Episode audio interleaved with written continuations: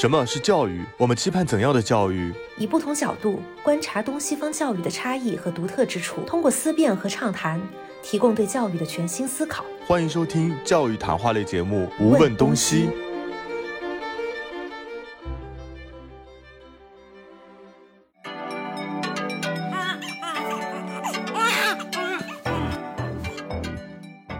只有当我长大之后，才发现。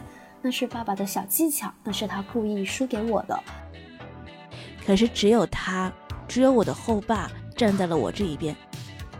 我很喜欢我爸爸陪着我，父亲节快乐。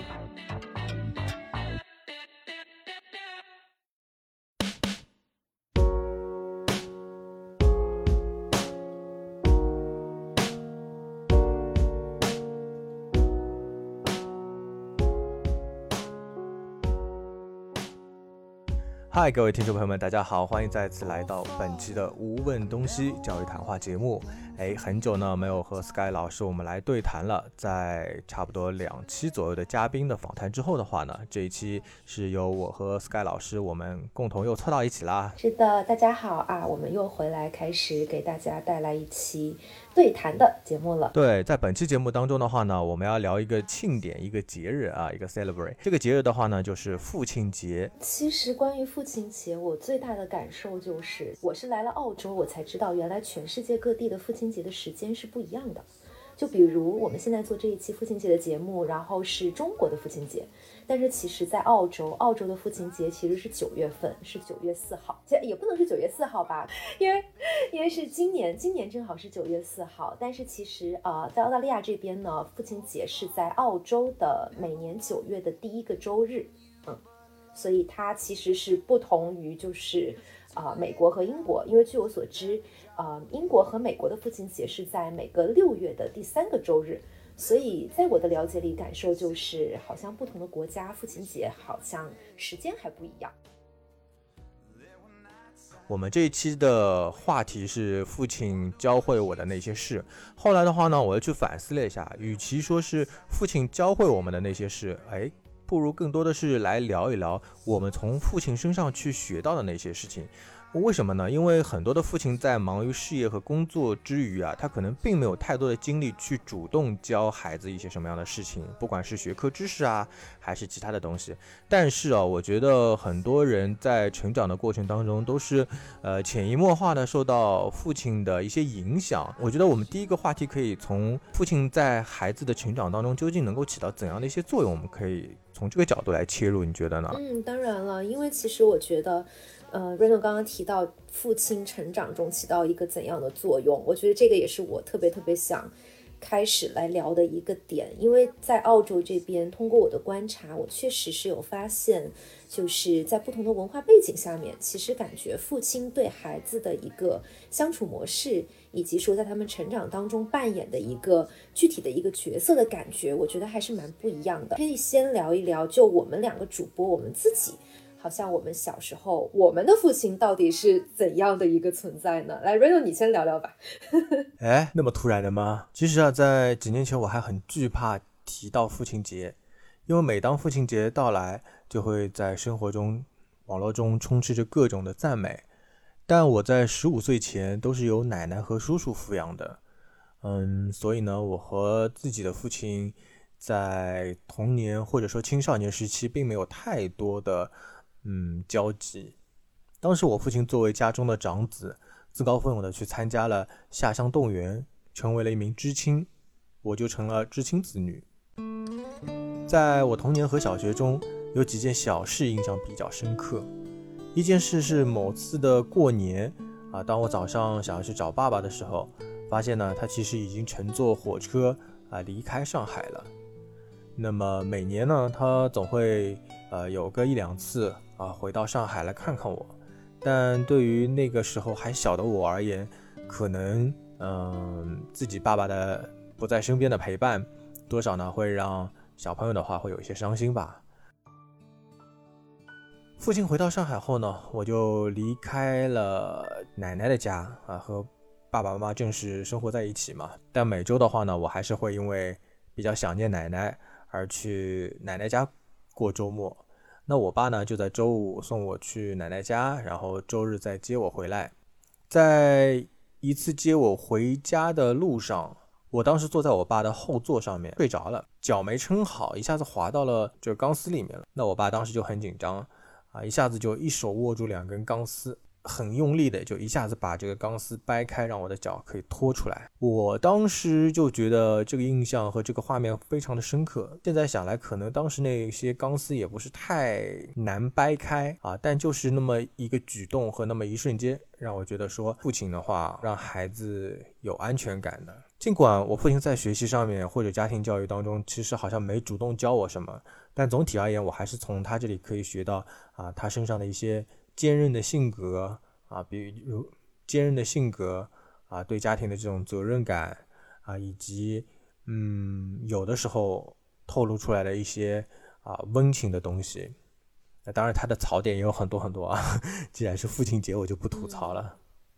但是其实我作为一个旁观者，我感觉我能总结出来的一个点就是，其实你的父亲虽然在你的成长当中是缺失的，但是其实他也对你成为一个父亲，该成为一个怎样的父亲，其实是有一个正向的一个潜移默化的作用的。就比如，因为你也有自己在做自己的自媒体的平台，然后都是关于你作为一个父亲的育儿，所以其实我是能感觉到你是对你的孩子是能够给予充分的陪伴。所以，当你提到说，因为你的父亲在你的成长当中没有进行这样的陪伴，我就更加能理解了为什么你会现在是这样的父亲，是你现在的这样的你。所以，其实作为旁观者我来看的话，我觉得这也是一个正向的父亲对你的影响。其实挺扎心的这件事情，因为。啊，我一直没在其他场合去提过。我自己对自己的孩子一个陪伴，就是希望他的童年不要缺失太多的一些啊，作为父亲的一个陪伴啊，或者说一些关心也好啊。那么另外一点的话呢，也是觉得说啊，自己有了孩子，嗯，陪伴嘛也是比较理所当然的事情。还有的话呢，就是。大家可以找到一个共同的一个兴趣点，也就是说，呃，孩子在玩的时候，那么作为父亲的话，也能够去沉浸其中，而不是只是作为一个旁人的角色。那么在彼此的这个共同成长当中的话，而去找到呃为人父亲的一个意义所在。那很多人都说女儿是父亲的这个小棉袄嘛，我就挺好奇的，你的父亲在你的成长过程当中，会不会有一些对你特别宠爱、宠溺的事情，让你会觉得说，嗯，自己可以就是小放纵一下，也不会说爸爸受到批评啊之类的这种情况，还是说你爸会对你特别的严厉的教育？可以这么说吧，就是先说一个很有意思的词，就是其实我我的父亲他其实很多时候更像是一个。玩伴，就可能很不一样，就是非常的可能跟大家传统理解，尤其是我们这代人吧，就传统理解上的这种父亲的感觉好像很不一样。对，就是我从小，哪怕到我现在，就是我的一些发小朋友提到我的父亲，就是他们都会有一种很羡慕的语气来提到我的父亲。因为跟他们的爸爸比起来，我的爸爸可能就更加的没有那么的死板，或者是说没有那么的让人感觉威严感。对，就是这样。然后我其实有想过这个，呃，为什么会这样？可能有两点，一点就是因为我爸一直很忙，他其实真正就是说，嗯，陪伴我的那种，呃，朝就是朝夕相处的这种时间，其实并没有很多。所以他每次能陪到我的时间，其实对我的人生来讲，都是在跟我玩，都是一些童年回忆里都是非常 highlight，就是非常高光的那种时刻。因为我爸他因为工作的原因，他是经常就是到处飞，到处工作，然后所以他每次只要回来，我都是可以收获让别的小朋友羡慕不已的物质。就可能不一定说很贵重，但是一定都会是很有新鲜感的东西。因为我爸他一直到现在吧，他都是那种就是很能给生活带来乐趣的一个人。所以，嗯，我就记得很小的时候，呃，那个时候好像刚刚有 DVD 这种东西，我就记得我们家是最早就是有 DVD，而且我是应该是那代人里面最早最早看。日本那些动漫，就是蜡笔小新啊，还有樱桃小丸子的人，就是因为那个时候很早，我爸就会给我买 DVD，我们家就有 DVD 机，他就会给我买很多这样子，就是别的小朋友根本都在电视上看不到的一些日本跟美国就迪士尼的那些动画。嗯，所以就是我爸在我的生活当中，感觉就是一个会让我很快的能接触到一些新鲜的事物，以及会很开心的陪我玩因为我从小到大，我爸没有打过我，就是也没有骂过我。其实至今吧，我都非常非常记得，在我很小的时候，我爸就会经常对我讲的一句话，他一直跟我说，他说我不追求你成才，我只需要你成人。小时候我不是很懂这句话，我一直觉得。成人，我不就是个人吗？就是觉得，哎，这有这有什么难的？就是这种感觉。然后长大之后，因为这句话就不断的在我的脑子里会反复的，根据我的经历啊什么的，会不断的冒出来，我就会对这句话有更深的一个理解了。哎，那说到玩伴这个，其实我会有想到之前有一段时间很火的一个词语，叫做丧偶式教育、丧偶式育儿，就是很多的对很多的女生会讲到这个点，就会觉得说，好像养育孩子、教育孩子都是女生在做，然后相反，爸爸好像就是缺失的，就是天天下班回来也不管孩子，然后所有关于孩子的教育的走向都是母亲在拿捏，然后就衍生了这么一个丧偶式育儿的这么个说法。你对这个怎么看？我觉得丧偶式育儿的话，从表面上来看的话，可能像是啊爸爸不管孩子，但是背后比较深层次的一个原因，第一点的话，首先就是这个父亲呢，他是否能够从育儿的过程当中去找到自己比较有乐趣的。有成就感的啊，能够去得到一些呃认可上的一些满足的地方，那么他能够从这个事情上找到一些正向的反馈。嗯，祖辈，我现在看下来，祖辈是一个比较大的问题是什么？就是祖辈对于育儿这个事情，如果介入的越深，那么父亲的这个角色会越来越淡化。简单来说，就是如果你的爷爷奶奶啊、外公外婆插手很多的话，那么父亲可能就没有插手的一个余地了啊。社会大众也会把父亲。呃，放到一个什么角色上？就是你男人的话，就应该出去挣钱养家，而不是在家里一起带孩子。但现在大家养育的观念有点改变了，都觉得说，哦，养育是要夫妻共同来分担的这样一件事情，对吧？我想，比如说像 Sky，你有没有跟自己的先生一起讨论过？哎，这个以后一起来育儿的分配工作啊，这方面 会不会有一些提前的考量呢？哦，当然了，我就是那种结婚的时候就是。几个关键问题都已经讨论好才结婚的那种人，然后刚好碰巧就是我跟我先生正好我们两个人其实本性上就是比较喜欢小朋友的那类人，而且都是属于对小朋友来讲比较有亲和力的那一类人，所以其实关于育儿方面，我们两个人会感觉我们都会想积极的去参与其中。嗯，但是我们也都能意识到，就是随着真的要面临这个问题的时候，毕竟你家里还是得有人要去承担更多的一个挣钱的义务嘛。所以，我们两个人其实有讨论过，不可避免的一定是会出现一个这个角色的那个育儿这个角色分配的这个百分比会稍微没有那么百那么能百分之五十百分之五十的这么个情况。所以，嗯，但是我跟我先生聊的点就是，我们希望的一个环境是，嗯，大事可能我先生是来主主导，然后小事在育儿上的一些琐碎的小事，可能我会更多的去参与。哎，你这个规划听下来挺好的嘛，各位听友，大家也可以作为参考。在节目中，我们邀请了听友。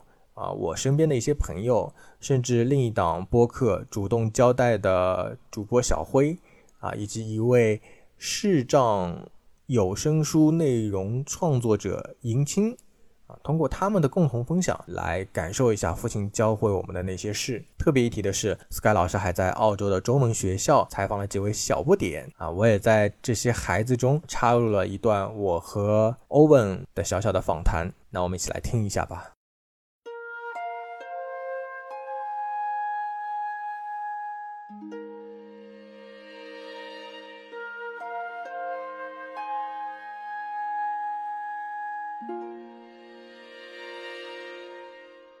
Hello，大家好，我是尹薇，我在深圳。聊到我的父亲，他并不是世俗意义上成功的、具有巨大影响力、榜样作用的父亲。我应该如何去聊我的父亲呢？那么就先来讲一讲他的故事吧。由于他是我奶奶在哺乳期怀上的孩子，因此他先天的营养发育就不及我其他的叔叔伯伯。所以，尽管我爷爷奶奶是校花校草级的人物，但我爸爸的身材是我所有叔叔伯伯里面呃最矮小的一个。嗯，但其他还是非常正常的，就是身材上会比较的矮小。或许爷爷奶奶对我的父亲抱有歉意，所以呃，从他的学习、工作、生活，一直都是生活在我爷爷奶奶身边。因此，在我出生后的家庭模式、家庭记忆里，一直都是爷爷奶奶、爸爸妈妈和我住在一起的感觉，就是一直爷爷奶奶在做大家长。所以，我爸他活到五十岁，从来没有操心过家庭的问题。从一定意义上来讲，我觉得他是一个非常幸福的人。人到中年，仍然有父母为自己操劳着所有的事情。加上我爸是小学数学老师的缘故，为人非常的亲和友善。也不管我是五岁、十五岁，还是现在的二十多岁。在他的脑海中、印象里，我也像他所教的小朋友一样，所以，呃，这些都造成了在我的印象中，他更像是一个玩伴的角色。或许他没有直接教给我什么重大的人生哲理，但是他对我的影响却是非常深刻的。接下来就跟大家聊聊他跟我的故事吧。小的时候呢，我妈做生意特别忙，所以我的整个童年几乎都是爸爸陪我度过的。他教我下象棋，去书店，儿童节的时候带我去吃肯德基，一起去修电脑，甚至是一起玩各种各样的游戏。他教我下各类的棋，然后呢，在玩的时候输给我，让我当时感受到我是世界上最聪明的人。因此在。童年，我也是一直带着这个内驱力，让自己相信自己是最聪明的那个。而只有当我长大之后，才发现那是爸爸的小技巧，那是他故意输给我的，这也是他具有小心翼翼的激励教育。他还会带我逛各种各样的书店。订各类的报纸、杂志，从儿童故事类、漫画类、文学类到时政类，让我从小生活的环境都一直不缺阅读材料。不知道听众里面有没有，呃，像我一样的九八后、九九后？小时候我订过，嗯，有中外童话故事、儿童文学，还有读者文摘。呃，这一类的文章吧，从儿童故事类，呃，到文学类，还是有比较多的。这也奠定了如今我一直以来对文字的喜爱。嗯，在其他家庭添置大彩电、大空调的时候，我爸爸却送给了我一台电脑。因此，我们家是比较早的一批接触网络和家和电脑的家庭。这么算来，我也是有十五六年网龄的人了。嗯，那小学的时候，他看到我很喜欢用叔叔的相机拍照，于是呢，他给我买了人生中的第一台相机。从小学到中学到大学，从各类数码相机逐渐的升级到单反，他不断的支持着我的爱好，一直到如今。所以说，不管是呃激励式的教育。对我提供的阅读支持，对我提供的电脑搜索引擎打开新世界大门，还是对我摄影兴趣爱好的支持，从小的奠定，一直到我如今成年，都有非常富足的内心的爱好。而对于学习的态度呢，我爸爸从来没有让我去补过课，也没有为我设定过学习成绩的激励奖学金，因为他自始至终的观念都是。第一，如果你在学校里都没有认真向老师学习，为什么要额外的花钱花时间去补课呢？第二，他认为学习是要靠自己的内驱力，是为自己读书，而不是说我要为了爸妈设置的奖学金而去考一百名、一百分，考第一名。所以说，他的观念对于我的自律培养有着非常重要的作用。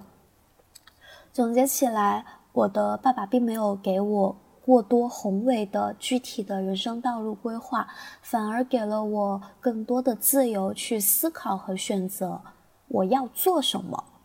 虽然说我现在并不是谷爱凌式巨大成功的孩子，但是如今我自洽、平和、富足的内心离不开他对我的影响，而我也将带着他对我的影响，努力成为一名内心宽广的教育者。父亲节来临之际，祝我的爸爸节日快乐！我也希望你永远开心，永远保持年轻的心态，永远做一个玩伴。嗨，大家好，我是银青，来自上海。说起父亲，让我真的体会到教育对一个人成长起到的重要性。我们家是重组家庭，所以我有两个父亲。今天想跟大家分享的是我跟后爸之间的故事。嗯，因为很多人都觉得跟后爸，我跟他是没有血缘关系的，但是我却觉得他在我的成长中起到了关键的作用。记得上学那会儿，大概十几岁左右，那个时候我特别叛逆，总是在学校里惹事儿。妈妈又因为在外地工作的原因，没有太多的时间来关心我的情绪。那个时候，父亲就不厌其烦的来跟我谈心，还想出各种奖励机制。比如说，他说如果我今天在学校没有惹事，一周都没有惹事，他就给我奖励。就是因为他的这份耐心，把我拉回了正道。也正是因为有他的不厌其烦，最终我并没有成为一个大家口中的问题少女。因为我是一名视障者，所以毕业后能够让我们选择的职业并不多。家里一直都觉得女孩子应该稳定一点，所以就走那些学长学姐走的既定轨道去做盲人推拿。包括我的亲生母亲，她也这么觉得。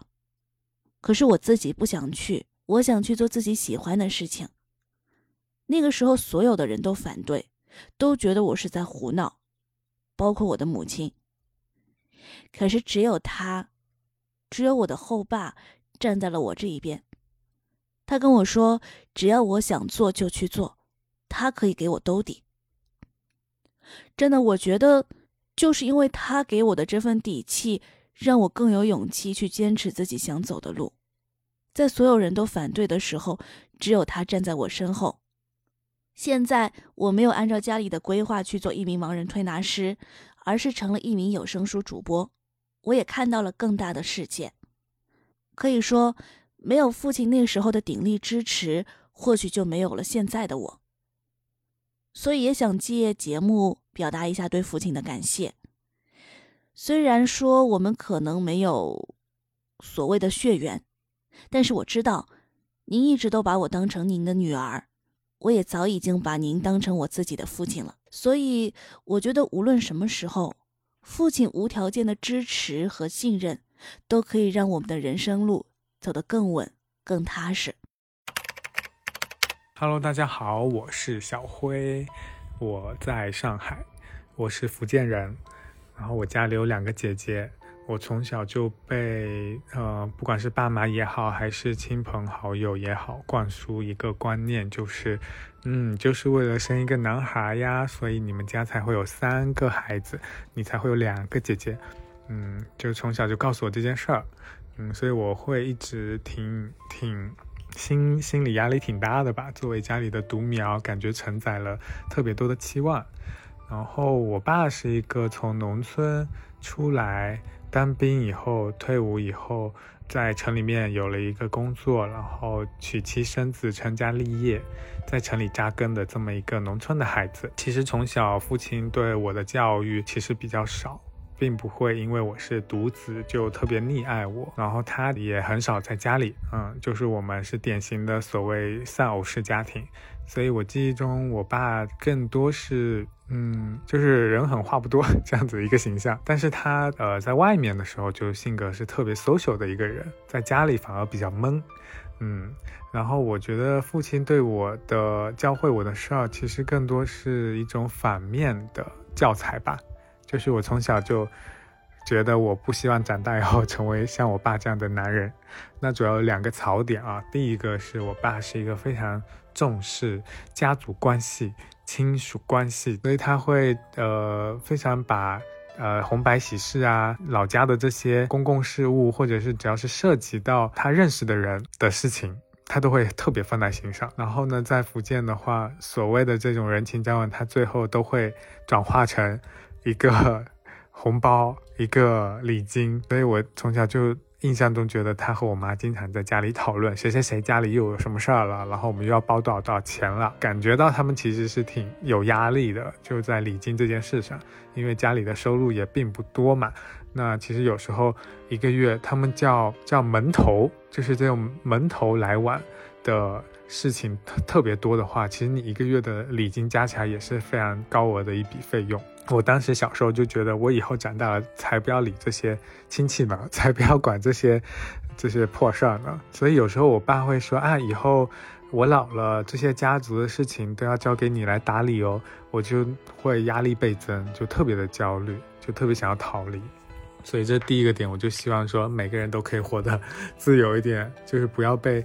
这种亲缘给绑架了。然后第二个点的话，就是刚才也提到说，我爸其实是一个不太愿意，嗯，分享，在家里比较闷的这样一个人，就典型的父亲的形象吧。所以我小时候也是觉得，哎呀，我以后也不希望我对我的老婆、对我的小孩是这样一个比较，嗯，比较闷、比较愁眉苦脸的这种板着脸的这样一个形象。嗯，这也是另外一个。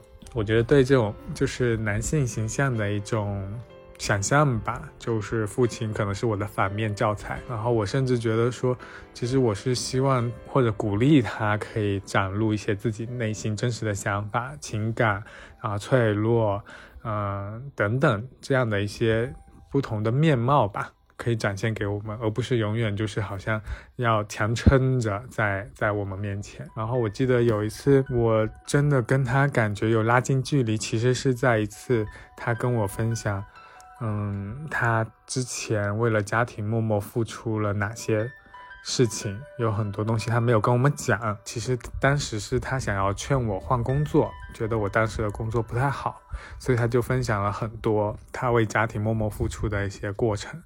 然后我当时听完以后，我真的是那时候我已经毕业大概两两三年了吧。我第一次听到这些故事，我就特别的难受，不是感动，而是一种为什么你要隐忍背背负这些东西这么多年？然后，呃，当然也为他觉得委屈嘛，嗯，所以当时就各种这个眼泪的情感很很复杂，五味杂陈的。所以其实我是希望有。更多这样的时刻，才能真正拉近我们的距离。大概就这两个点吧。那父亲节，我也希望祝我爸身体健康。然后现在也六十多岁了，嗯，可能他也没有办法真的改变成另外一个人。我们还是非常接纳他的所有，不管是缺点还是优点。然后我也希望自己能够成为自己想要的样子。我叫池勉，我是一个住在上海的河南人。说起爸爸教我的事，我先想到一个冷知识，就是棉花，它开花的时候是白色的，授粉以后呢，就会变成一种粉红色。知道这个呢，是因为小时候我爸是棉花技术员，我印象特别深，就是他骑那种二十八寸的自行车下乡，后座带着我。半路路过棉花田的时候呢，他就会走进去蹲着看这块地长得好不好。我小时候也不懂，我就会跟他一起走进去，一块蹲在那儿。所以当时是他跟我说了这个事儿，我印象特别深。整体上，我觉得我受我父亲最大的影响是他很不怕学新的知识，因为他是学农出身的，但是因为工作原因，后面办过类似乡镇企业啊，不同行业。嗯，后来又到企业里面，嗯，我印象中间就是从我初中开始，他就不停的在换行业，然后每换行业的时候呢，就买新书在家里看，嗯，包括他从来没有做过公司经营，他就买很多那种什么商学院案例在家里看，我有时候就跟着当故事书一样的跟他一起看这些东西，所以我觉得。呃，直到后来我自己开始尝试着做自己的这种所谓的创业项目，也是有点受爸爸影响。因为很小的时候，我有印象，他就说，呃，你是要呃为社会提供就业机会，就是一件非常好的事情。所以我后来等我第一次我作为老板给别人发工资的时候，我特别开心。当然，也后来因为作为老板发不出工资的时候，就特别 发愁。嗯，这一点其实我爸爸还是影响我非常多的。包括后来我曾经做的一个联合办公项目，算是失败了吧。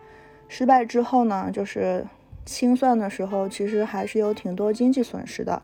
我当时就很沮丧，就大哭。他就问我说：“那你觉得这些年你这个事儿，呃，花费的这些钱，做经经历过的这些事儿，你觉得是？”做了这个项目更好呢，还是一模一样的钱拿去上了个商学院更好？后来我就想了想，我就觉得说，嗯，我觉得做了这个项目对我更好，比上商学院好。那他就说，那可以了，你就当这个真的是学费。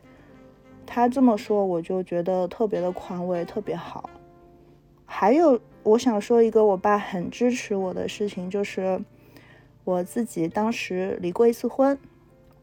我当时想要离婚的时候，我不是很敢跟我妈妈讲，我就先跟我爸单独去讲。我觉得我们跟我之前的先生可能生活方向真的很不一样，我们想分开。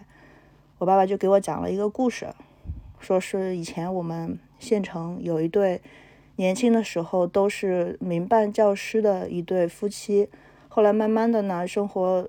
要求不太一样，这个妻子呢很好强，后来就一直做到可能挺好的那种行政岗位。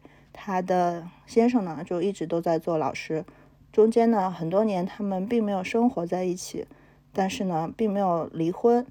但是老了之后呢，因为老了之后要互相照顾，所以就又回到一起生活了。我爸就说：“你觉得你这样行吗？”我后来跟他说：“我说我不行，我肯定不行。”我爸就很干脆，他说：“那你离婚吧。”呃，所以当时就是因为他很支持这样一件事情，所以才给了我一个勇气，就很真的很鼓起勇气把上一段婚姻结束了。反倒我妈知道这个事情之后，就各种哭、各种闹、劝什么的，就是很传统的妈妈的那种形象。所以我当时觉得我爸爸其实给了我很多的力量，我就非常非常的感激他。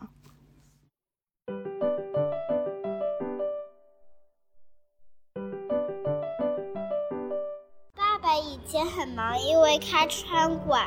现在他先教我弹钢琴，然后呢，我很喜欢我爸爸陪着我。父亲节快乐！我爸爸他煮很好的咖喱，我喜欢那个咖喱。他也带了我去很多地方好玩的，还有。我喜欢我的爸爸，我我没有他，我不会在这里。爸爸，父亲节快乐！Happy Father's Day, Dad.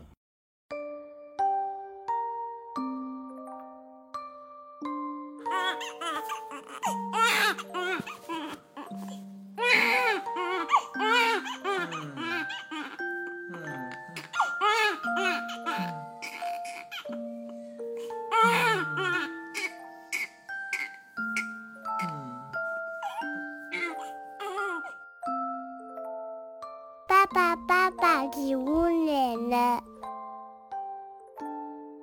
预备，开始。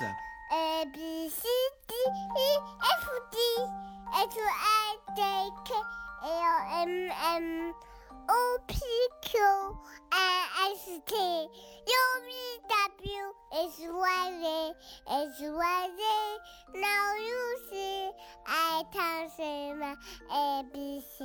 哦，唱得噶好啊！小青蛙呱呱叫，小青蛙呱呱叫。好了，要到父亲节了，舅舅。明天、后天。个礼拜天。个礼拜天。爸爸问侬只问题。嗯。侬觉着爸爸能够教会侬啥事体啊？教会写字。还有呢？刘文。还有呢？嗯，做实验。侬觉着侬能够从爸爸身浪向学到眼啥么子吗？嗯，当中我喜欢的是。嗯，侬下趟想当一个哪能噶样子爸爸有想过吗？我好爸爸。搿哪能介才叫老好爸爸呢？嗯，数学比较好爸爸，数学是一门很重要的学科。哦，嗯，晓得了。晚安，做个好梦。